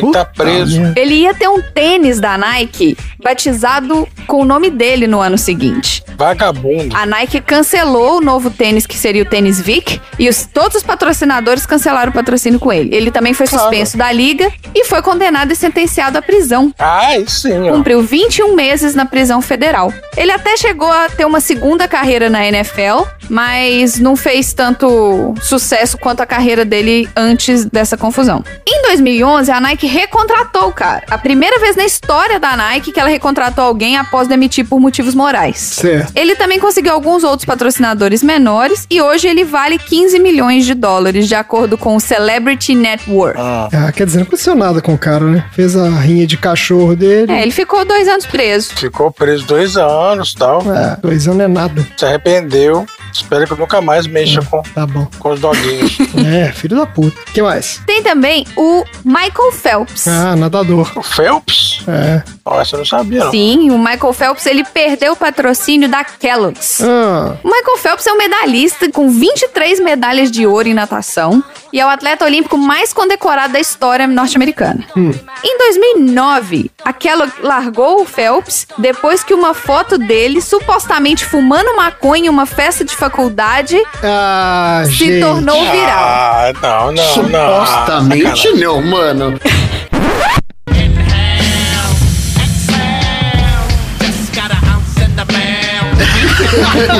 Você viu a foto, Tom? Não era supostamente. Aquilo lá não tem dúvida. Caralho, ele tava baforando o negócio. Tava com um belo do charuto ali. Não, não era cigarro. Eu esqueci o nome do negócio. Era o quê? Era um bong? No bong, isso. Eita. Nossa, ele tava bongando lá. Hits from the bong. É, ele tava num bong do tamanho de um extintor, velho. Não, Aquilo não era dúvida. Tipo, ah, talvez seja, talvez não. É, não, o cara é, é, o cara é exemplo, né? Não pode fazer isso. Ah, gente, o cara tá de folga. Deixa o cara queimar a ervinha dele. Pois é, mas aí pegaram, né? O cara tiraram a foto. Ah, esse, esse moralismo. É, foi uma foto numa festa de faculdade e se tornou viral. É. O paparazzi ganhou uma grana ferrada com isso aí. Às vezes nem foi paparazzi só, às vezes foi alguém que tirou uma selfie. Ah, devia ser gente que tava na festa lá, É. entendeu? Nem se deu conta, tipo, ah, Não, a foto é só ele mesmo. Tiraram a foto dele, É. bongando a tora. gigantesca aqui. é sensacional. Ah, Ai. E aí parou de despertar o tigre, é isso? Aí o tigre. Outros patrocinadores, como o Subway, por exemplo, apoiaram. Até porque, né? Quando você dá fome pra caralho, né? Óbvio, né? Porra, Ah, é, é, a samba vive disso. Tudo foi na piada. Qualquer desses fast food aí, 24 horas, tinha que apoiar o Michael Phelps.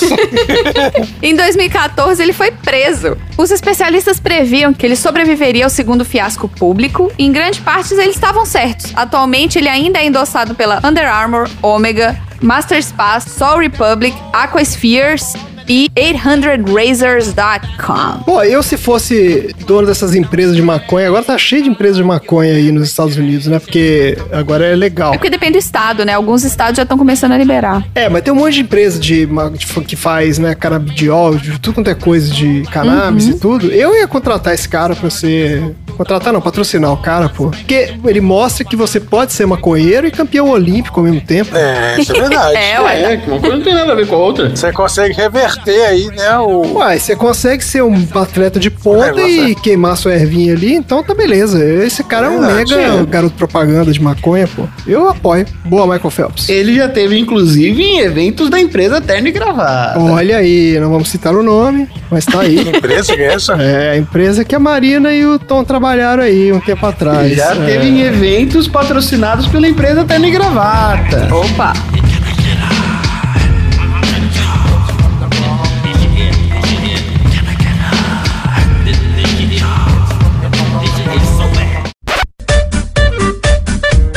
Vamos lá. O Mike Tyson perdeu o patrocínio da Pepsi, da Toyota, da Kodak, da Suntory Beer, do USA Today e da Nintendo numa talagada só. Uma mordida só, será? Ah, É. Ele era patrocinado por um jornal? O USA Today é um jornal ou é um canal? Sim, que era um jornal. Em 1988, o Mike Tyson ele era o boxeador mais temido do mundo e o campeão mais jovem da história. Ele também estava nos estágios iniciais do que se tornaria uma das espirais descendentes de celebridades mais dramáticas da história. Naquele ano, o Chicago Tribune relatou uma série de incidentes, incluindo um acidente de carro, rumores de tentativa de suicídio, brigas de rua, confrontos com policiais e o mais prejudicial de todos, uma entrevista devastadora com Barbara Walters, e ela alegou que ele era um viciado em, de drogas, violento e abusivo. Meu Deus, cara. É. Decidindo que ele era mais problemático do que valia, todos esses patrocinadores que eu citei cancelaram um acordo com ele que naquela época, em 1988, era de 10,75 milhões de dólares. Pô, mas tudo isso é pré-mordida, então.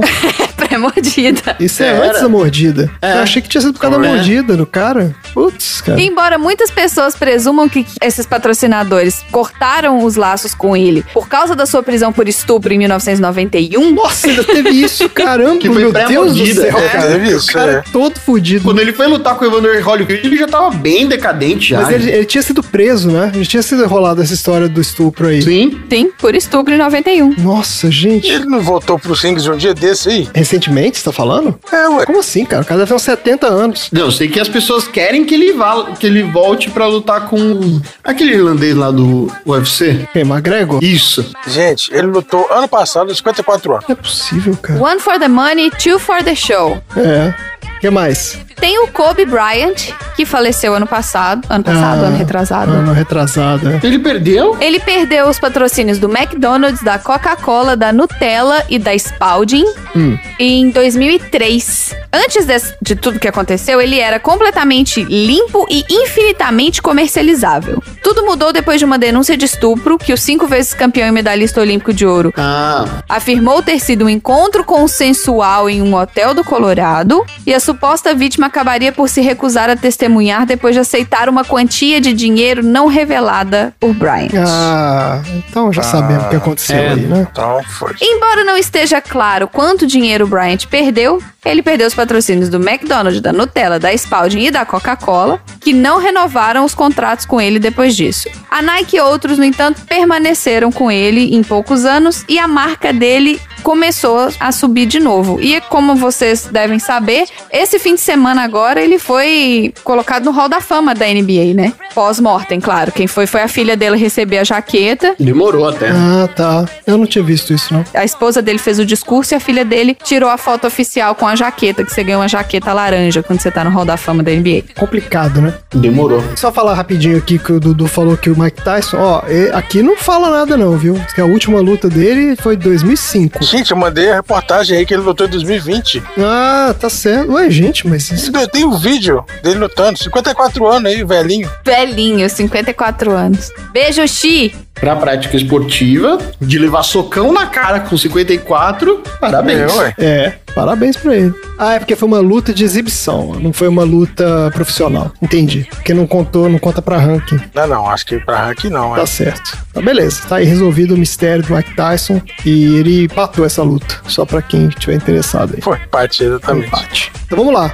Qual é o próximo? E por último, temos o Magic Johnson. Ah, Quando Irving Magic Johnson chocou o mundo ao anunciar que era HIV positivo em 1991, seus muitos patrocinadores corporativos prometeram apoiá-lo, quer dizer, prometeram publicamente, né? Entre aspas, né? As portas fechadas, no entanto, começaram a s- aparecer devagarzinho por baixo dos panos. Várias empresas começaram a se distanciar discretamente dele. Algumas, como a Target e o KFC, só não renovaram o contrato quando expirou e disseram que as decisões não tinham nada a ver com a doença. ah, Já a Converse e a Pepsi prometeram que ia ficar com ele e falaram que ele que se afastou das marcas. ah, que No final, Ah, esses anunciantes, eles ficaram numa posição de enfrentar a ira do público, porque eles viram que o jogador foi abandonado por todos os patrocinadores por ser vítima de uma doença terrível ou sendo associado ao que presumiam que em breve seria um homem gravemente doente cujo comportamento reconhecidamente imprudente contribuiu para sua doença. E tá aí vivão até hoje. É. Graças a Deus. escroto, né? Pois é.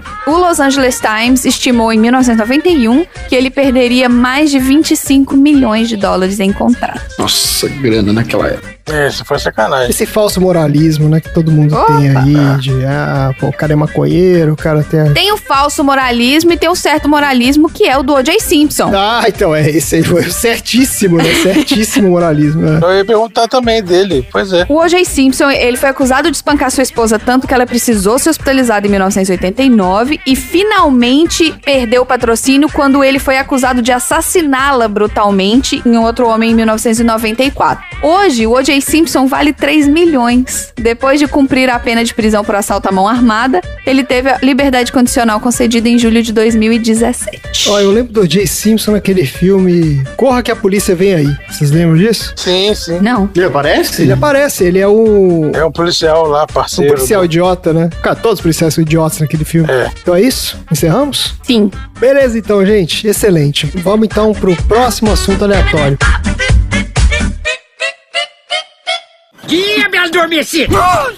Ah, Puxa, tava aqui imaginando quando você ia acordar. Não, por que que... Só não me machuca! Meu nome é Mate. Mate? É, que nem tomate, só que sem um tô.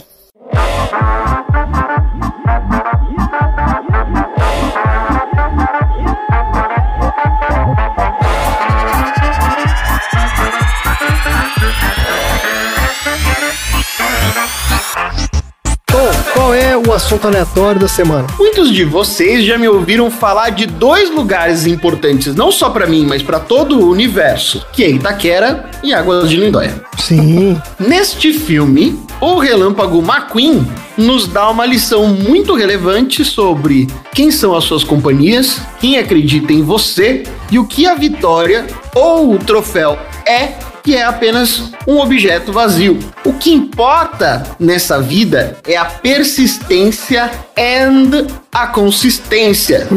E no final do filme tem uma homenagem super bonitinha, a escuderia Ferrari, que é tão importante para o automobilismo. Hoje eu vou falar sobre um dos maiores pilotos da história da escuderia e da Fórmula 1 e que tem parente em Águas de Lindóia. Não é possível. Schumacher tem parente em Água de Lindóia? Olha a homenagem aí. Hoje eu vou falar sobre Rubens Gonçalves Barrichello. Aê!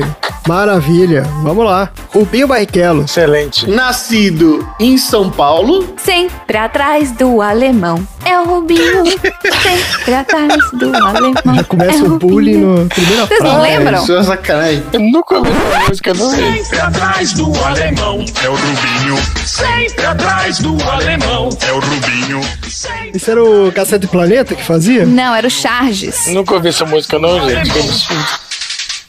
Nascido em São Paulo no dia 23 de maio de 72, foi um piloto de Fórmula 1 que disputou de maneira ininterrupta o Campeonato Mundial durante 18 anos, tendo se tornado o piloto mais experiente da história dessa categoria. Olha, O Rubinho começou a sua carreira conquistando cinco títulos brasileiros consecutivos de kart. Depois disso, ele foi para a Fórmula Opel e foi campeão já no seu ano de estreia, em 1990. No ano seguinte, ele foi campeão da Fórmula 3 na Inglaterra, derrotando o David Coulter, que também seria piloto e campeão da Fórmula 1.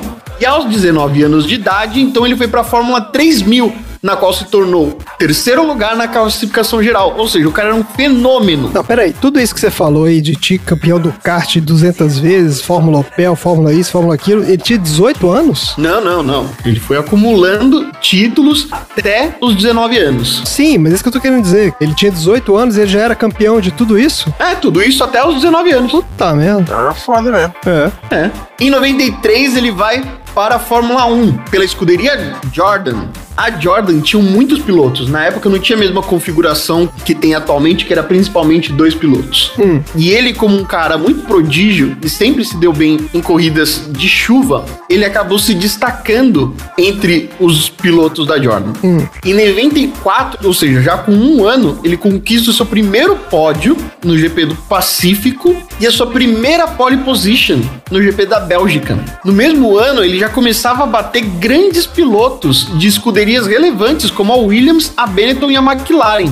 Acontece que dois dias antes da morte do Ayrton Senna, ele também se acidentou Sim. É, eu lembro disso. Foi feio. e ficou fora do campeonato por toda a temporada. Essa história desse acidente dele em 94 tem um documentário sobre o Senna, que chama Senna, inclusive, que mostra isso aí, né? Que o acidente do Rubinho, quase que os caras não correram no outro dia, porque teve meio que uma revolta lá entre os, os pilotos e os caras pedindo mais segurança na pista, falando que não dava, e que o Senna cara meio que, pô, ficou, sacou ali que o negócio era feio mesmo. É, pois é, ué. Porque o Rubinho bate na cesta. Teve um outro cara também, não teve? Teve um outro cara também. Roland Ratzenberg morre no sábado. Ah, que foi o cara que morreu, pois é, isso, no treino, né? Pois é, velho. Foi terrível isso aí. E o Senna morre no domingo. Putz, olha só, cara. E aí, depois eles mudaram toda a engenharia de segurança de uma prova, eles mudam completamente a estrutura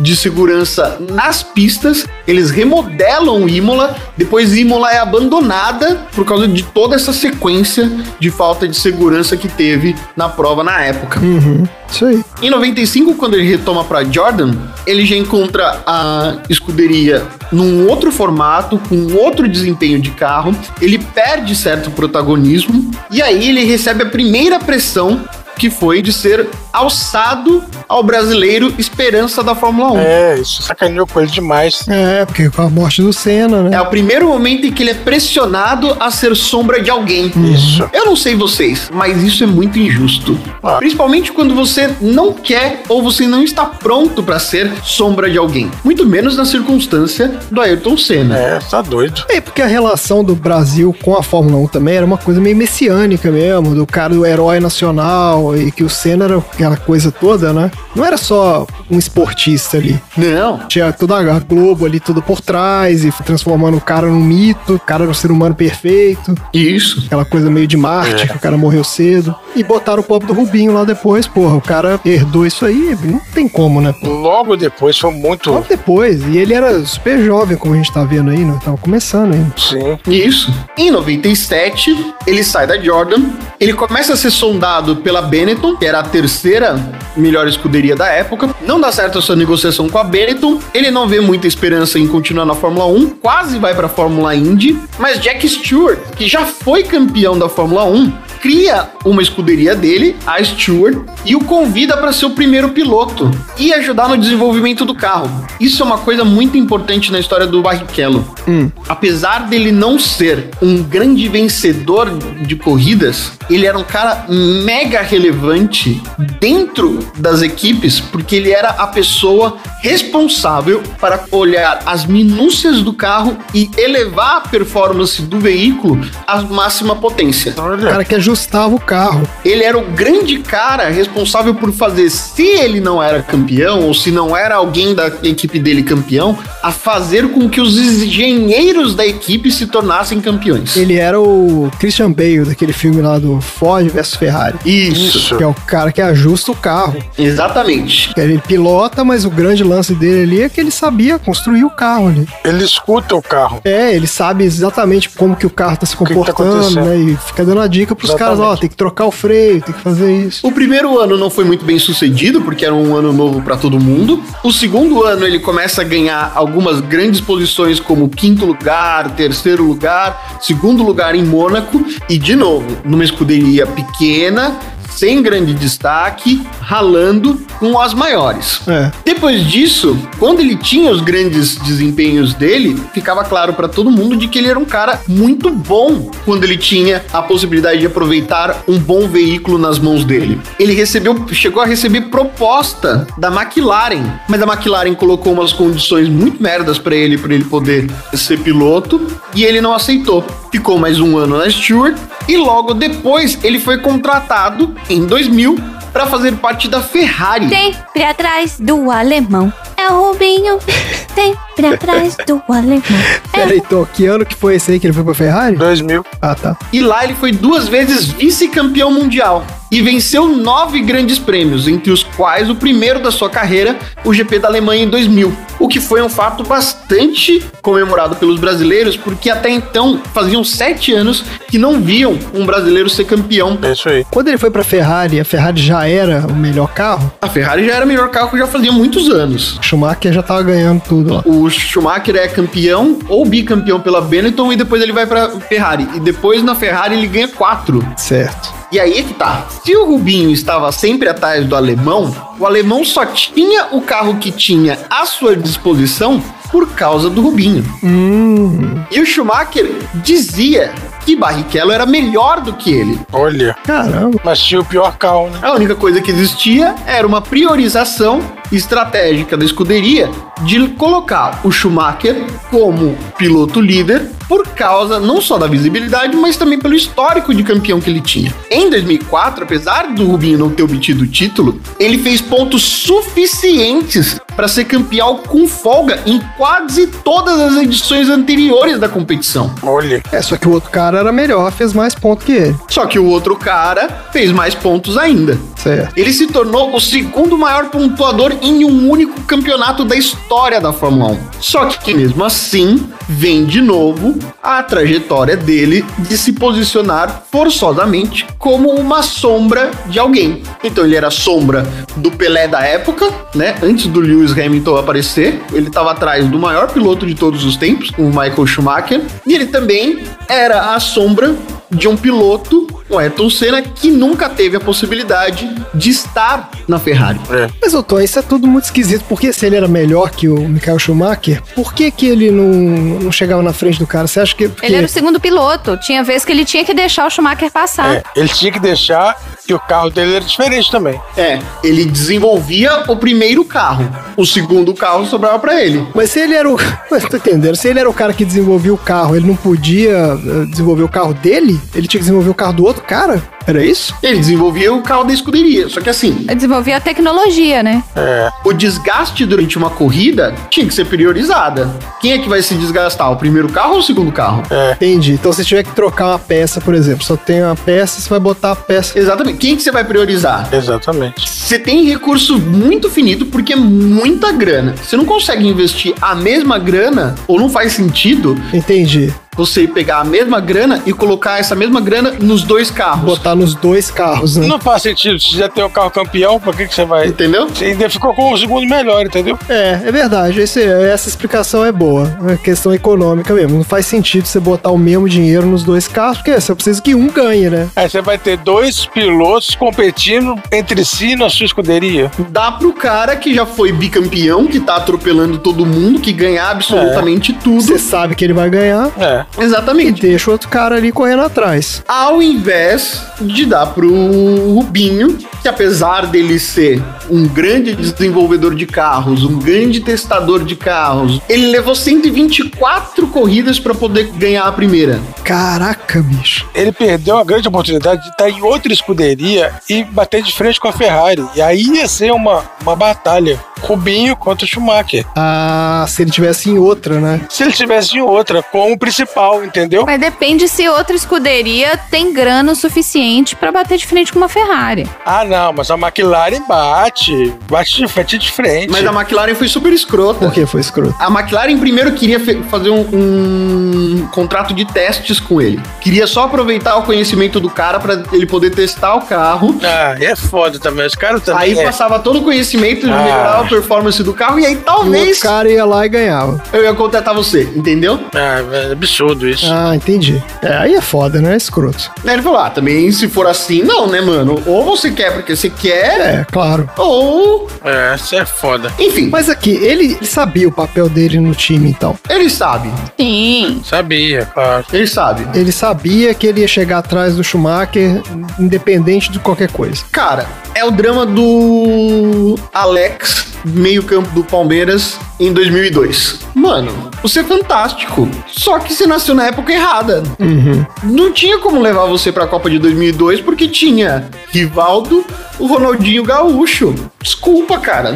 Não há nada que eu possa fazer. É, tem isso também, né? O cara tem que estar no lugar certo, mas tem que estar na hora certa também, né? De certa forma, ele não tava. É. Quer dizer, ele tava porque ele correu na melhor equipe que tinha, mas assim, tinha um outro cara lá, né? Melhor que ele, então É. tinha que aceitar. Melhor da história, não é o melhor que ele, é o melhor da história até a época. Tava Tá no lugar errado mesmo. Em 2006 ele vai pra Honda e ele tem um período de adaptação junto com seu companheiro Jason Button. A partir daí, ele não consegue ter grandes desempenhos porque as escuderias do qual ele fazia parte também não são boas o suficiente. É, aí ele chega naquela situação, A grande maioria era novatas. aquela situação do cara que aí a, aí a equipe não tem a grana, né? Ele sabe aju- ajustar o carro, mas não- eles não têm a tecnologia e tudo mais. O carro não consegue responder a alto nível. É. Isso. E além disso, a concentração do desenvolvimento dos carros e grande performance dos engenheiros ficou muito concentrada em Williams, Mercedes, McLaren, Ferrari. Quem não estava nessas três estava muito longe. E aí acabava se tornando apenas coadjuvante. É. Em 2009, ele vai para uma chamada Brown,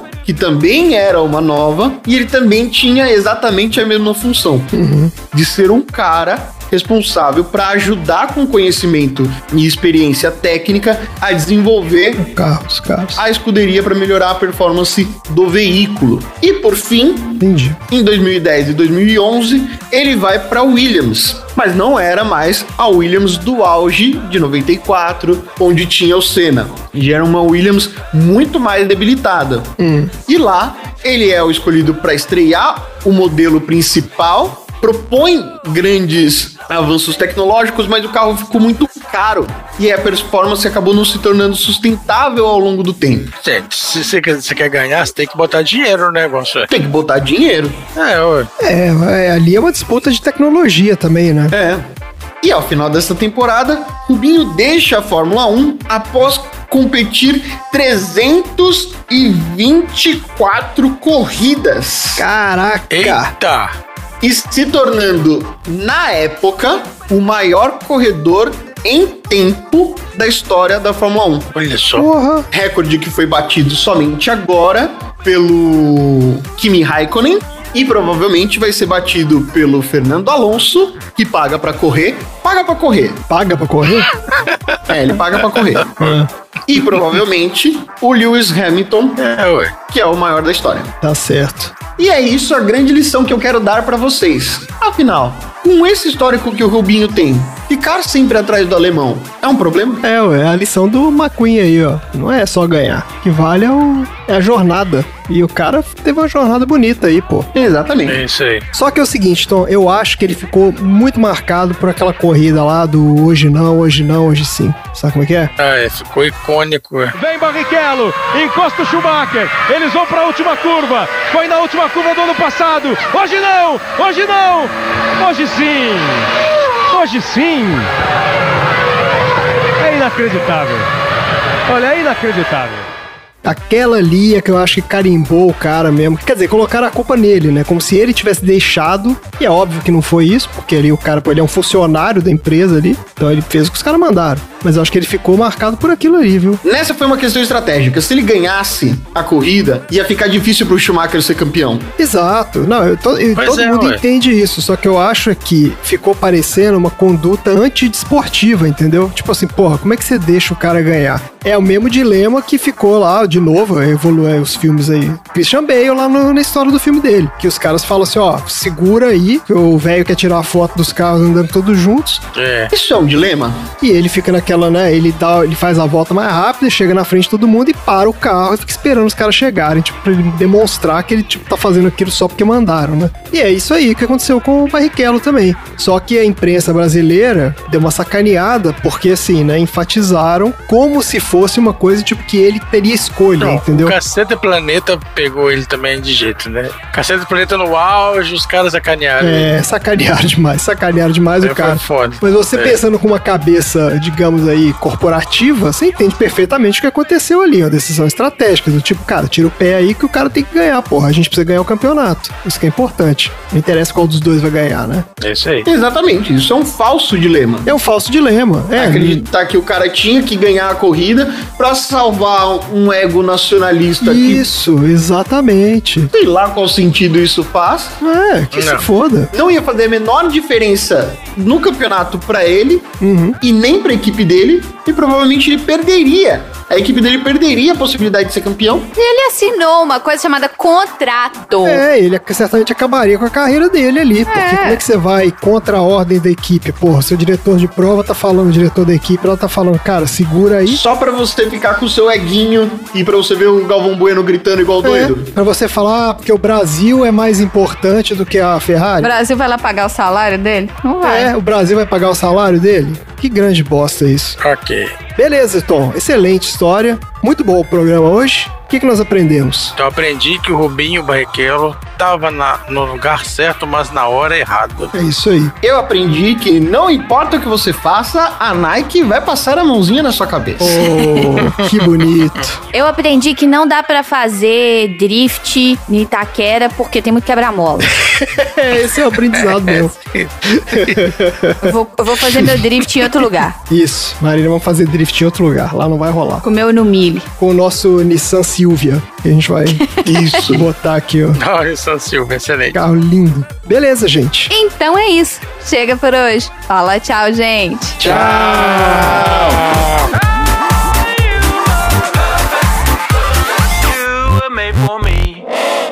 Fim da sessão.